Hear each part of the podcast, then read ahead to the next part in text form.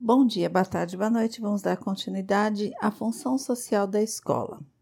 A função social da escola é o desenvolvimento das potencialidades físicas, cognitivas e afetivas do indivíduo, capacitando-o a tornar um cidadão participativo na sociedade em que vivem.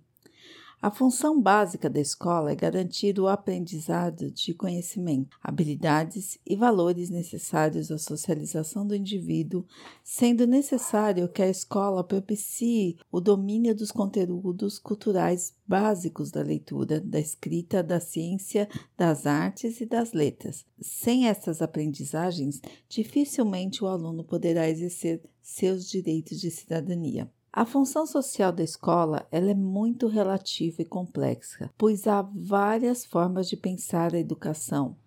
Para três grandes sociólogos, há diferenças da forma de pensar a função da escola na construção do aluno.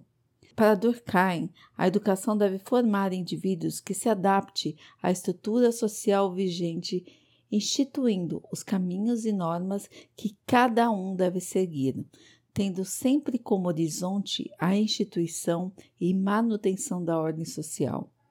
A educação é um forte instrumento de coesão social e cabe ao Estado ofertá-la e supervisioná-la. Para Karl Marx, a educação deve ser vista como um instrumento de transformação social e não uma educação reprodutora dos valores do capital.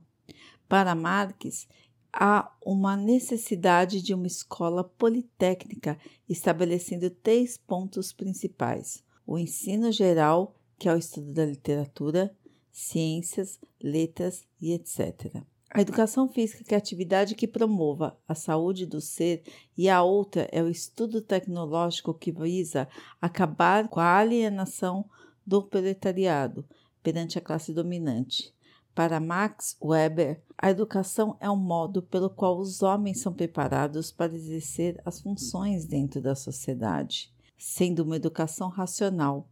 A visão de educação está vinculada enquanto formação integral do homem, uma educação para habilitar o indivíduo para a realização de uma determinada tarefa para obtenção de dinheiro dentro de uma sociedade cada vez mais racionalizada e burocrática e estratificada. Cabe à escola formar alunos com senso crítico, reflexivo, autônomo e conscientes de seus direitos e deveres, tendo compreensão da realidade econômica, social e política do país, sendo aptas a construir uma sociedade mais justa, tolerante às diferenças culturais, como orientação sexual, pessoas com necessidades especiais, etnias culturais e religiosas, e etc. Passando a esse aluno a importância da inclusão e não só do âmbito escolar, e sim em toda a sociedade.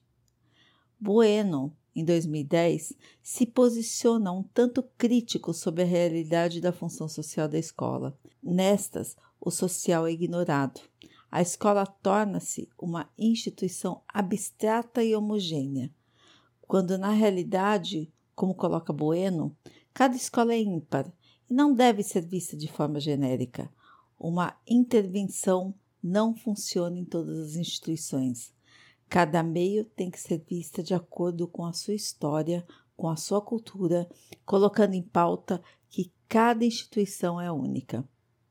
Atualmente, existem projetos para promover cultura na escola, estes visando que os alunos ampliem sua visão de mundo, valorizando as diferentes manifestações culturais ao seu redor. Por meio de ações que estimulem práticas culturais e educacionais nas escolas, com parcerias com instituições artísticas, museus, parques, arqueológicos e etc. A escola pública nos dias atuais deixa muito a desejar quando se fala de educação e de formar cidadãos para viver numa sociedade tão multicultural e pluriética e pluriétnica como a nossa. A falta de investimentos e de capacitação de professores, escolas sem infraestrutura adequada para o recebimento desse aluno.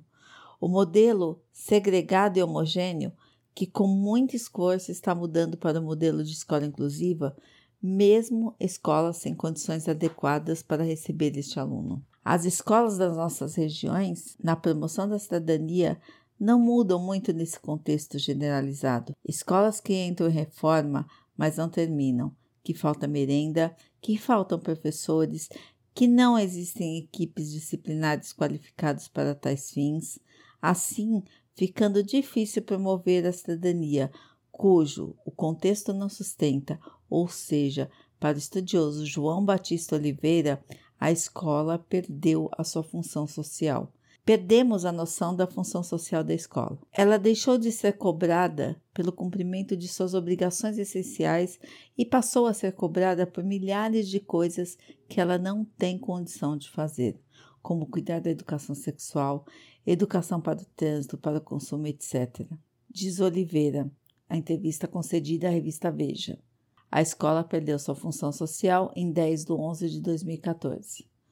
O objetivo geral dessa pesquisa foi levantar as devidas compreensões sobre o embate do questionamento da função social das escolas brasileiras, cada uma com suas particularidades, mas com a mesma visão de transmitir os conhecimentos básicos para que o homem comum possa descobrir as suas habilidades e que o mesmo venha adquirir os seus verdadeiros valores como ser humano, que esses conhecimentos ajudam a enxergar fenômenos humanos e exatos. Levando-se em consideração esses aspectos, concluímos que no trabalho em questão estamos cientes que a educação inclusiva ainda está em processo de desenvolvimento, mas historicamente é visível o avanço da educação inclusiva. Entretanto, não podemos negar que a educação é fundamental e sempre será, porém, merece uma análise crítica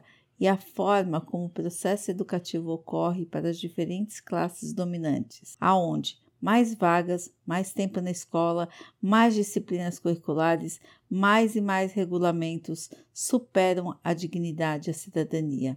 Para a educação inclusiva ser mais eficiente na prática, devemos ter docentes inclusivos, uma infraestrutura inclusiva, uma diretriz inclusiva e uma sociedade inclusiva.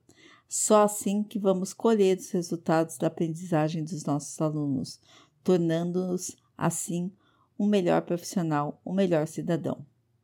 O professor é o protagonista desta encenação que acontece há milhares de anos, sendo assim os verdadeiros heróis desse questionamento. O que assistimos aqui não é uma ficção, ela é uma mera realidade, tanto para o professor como para o aluno. Ele era para ser o centro do universo, porque tudo o que sabemos é fruto de muita dedicação em sua formação contínua em adquirir conhecimentos e de transpassar esses para as novas e futuras gerações. No nosso ver, essa realidade só será mudada quando esses mestres tiverem realmente os devidos reconhecimentos, não só pelos conhecimentos fiscais, mas sim pela matéria humana, que são pessoas com honestidade e dignidade de passar o que é justo e certo para as futuras gerações. Cabendo a, a cada um que adquirir esses ensinamentos buscar colocar em prática no seu convívio social.